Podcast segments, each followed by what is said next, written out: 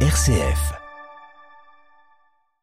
Capteur dans une main, téléphone portable dans l'autre, on teste la qualité de l'air des bureaux de Gladys Marie, correspondante territoriale en Isère pour l'Observatoire Atmo. Et donc là, on est sur une qualité de l'air plutôt bonne. C'est des petits capteurs mobiles que vous pouvez emprunter gratuitement.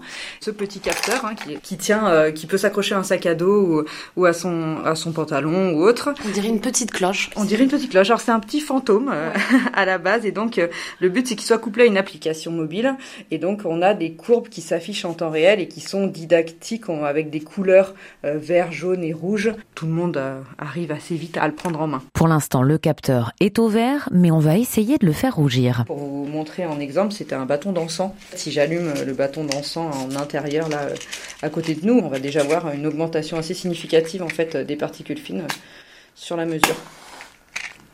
Mais vous avez vite vous en rendre compte. C'est passé au rouge directement. Ah, bah voilà.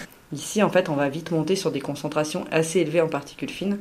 150, 160. Alors qu'on a démarré à 4 quand même. Voilà. Bon, rassurez-vous, il vous en faudra un peu plus pour mettre votre santé en danger. Ce qui a un impact sur la santé, c'est vraiment l'exposition chronique. On a des seuils qui sont recommandés par l'Organisation mondiale de la santé qui sont exprimés en moyenne en concentration annuelle. Il y a beaucoup de gens qui viennent en disant ma cheminée en fait émet énormément de polluants, tout ce qui va être bougie, encens qu'on met voilà pour euh, avoir une ambiance sympathique, mais il faut faire attention quand même à sa santé et ventiler. Et pareil sur le transport, on essaie au maximum de laisser sa voiture au garage. Le prêt de capteur, c'est surtout une manière de sensibiliser le grand public à la pollution, aux particules fines à laquelle il est exposé au quotidien. Ça permet de se rendre compte d'un jour sur l'autre, est-ce que la qualité de l'air s'est dégradée en passant sur un trajet au niveau d'un carrefour, euh, de comprendre en fait qu'est-ce qui émet les polluants, comment je m'en protège, se sentir un peu plus acteur, de pouvoir voir grâce au capteur ce qu'on voit pas. Les données récoltées servent aux recherches des scientifiques, mais aussi à moduler les politiques publiques, notamment en matière de lutte contre la pollution des transports.